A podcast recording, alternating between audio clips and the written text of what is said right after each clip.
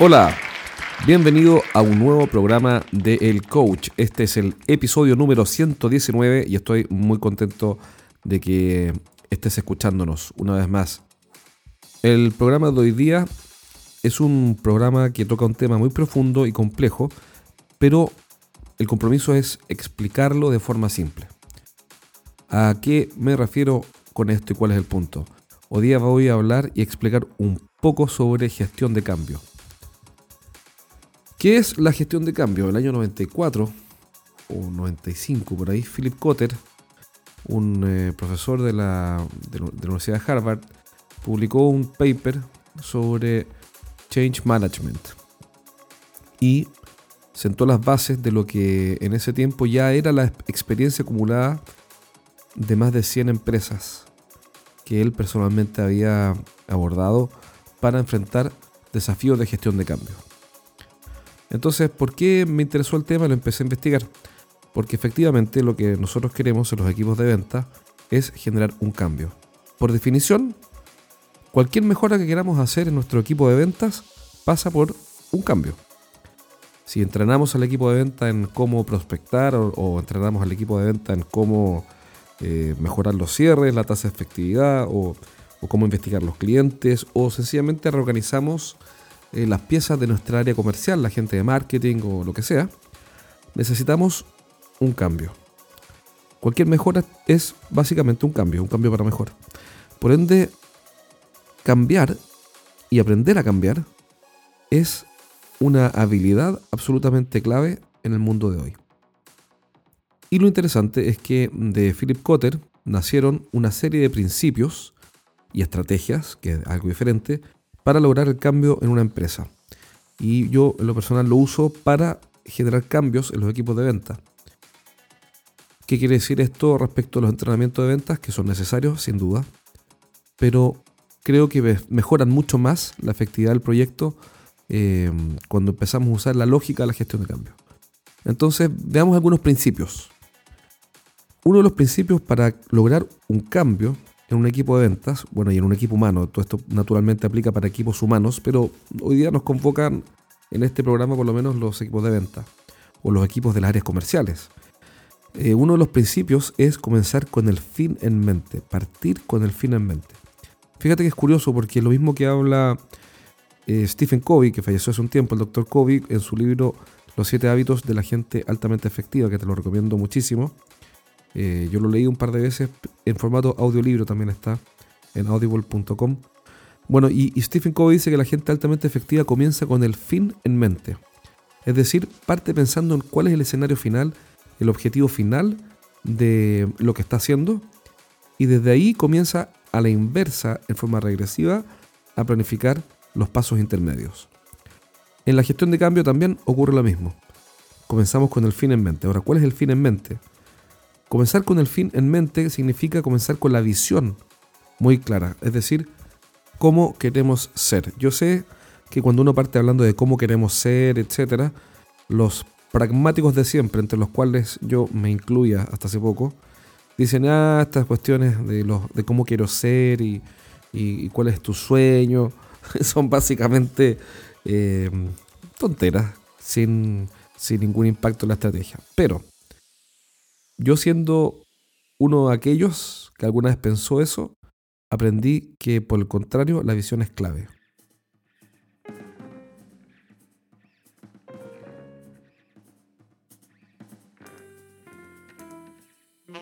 Yo alguna vez también me reí de la visión y de, cómo quieres ser y por qué, y los principios y los valores.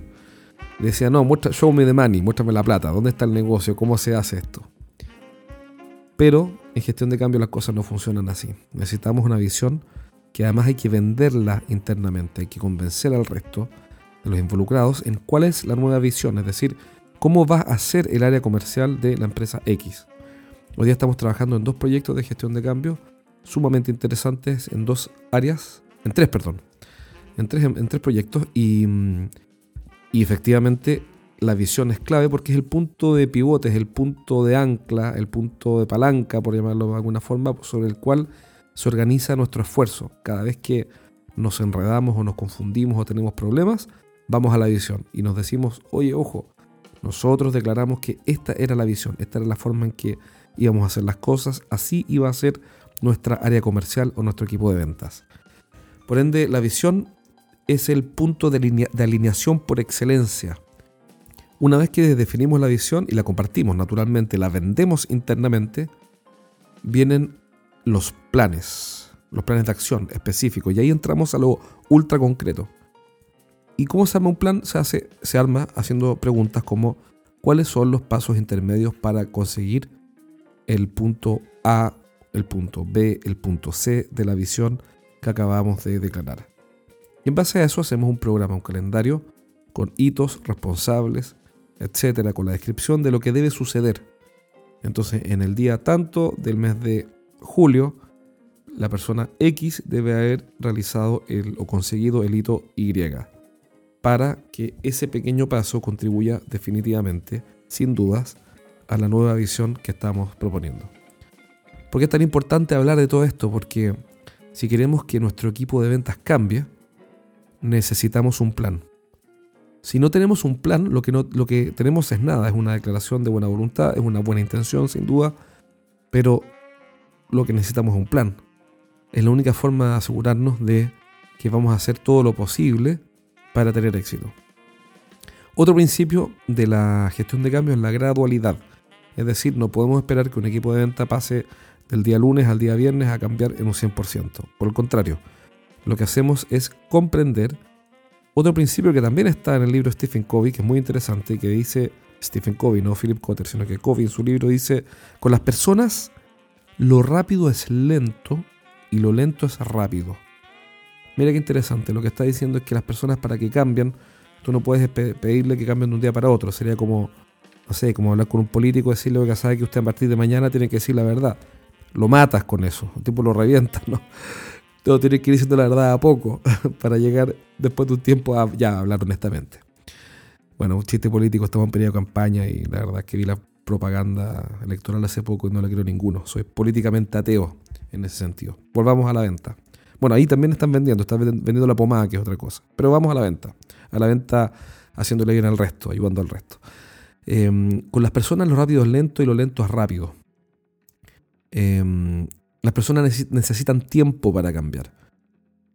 Sería como pensar que si tú hoy día llevas una vida sedentaria, como es mi caso, por ejemplo, pero yo estoy dando los primeros pasos, digo eso en mi defensa, eh, y, llega el doctor y te dice, sabe que usted tiene que salir a correr todos los días 10 kilómetros a partir de mañana. Eso no es viable, no, es factible. O sea, es factible que te lo digan, pero no es posible que lo hagas. Puede que salgas a correr el primer día, el segundo día, el tercer día, pero ya al cuarto no vas a ir. Entonces, ¿qué es lo que dice la lógica de la gradualidad? Antes de correr 10 kilómetros diarios, solo tienes que dar pequeños pasos. Pequeños pasitos. Es decir, cómprate las zapatillas, cómprate los shorts, eh, consíguete a alguien para trotar, para acompañarte, baja la música en el, teléfono o, suscríbete a, Apple Music o lo que sea. Eh, después sale a caminar, después sale a trotar, trota un kilómetro, después trota un kilómetro y medio, trota dos kilómetros y así pequeños cambios graduales, no todos los días, sino que eh, distanciados cada dos, tres días, bueno, te van a llevar finalmente a que después de un tiempo llegues a la meta que es sencillamente adquirir el hábito. Alguien dijo, y no me acuerdo quién es porque si no te juro que te lo diría, para no robarme las citas ni las frases inteligentes de nadie, que una persona necesita 66 días para incorporar un nuevo hábito.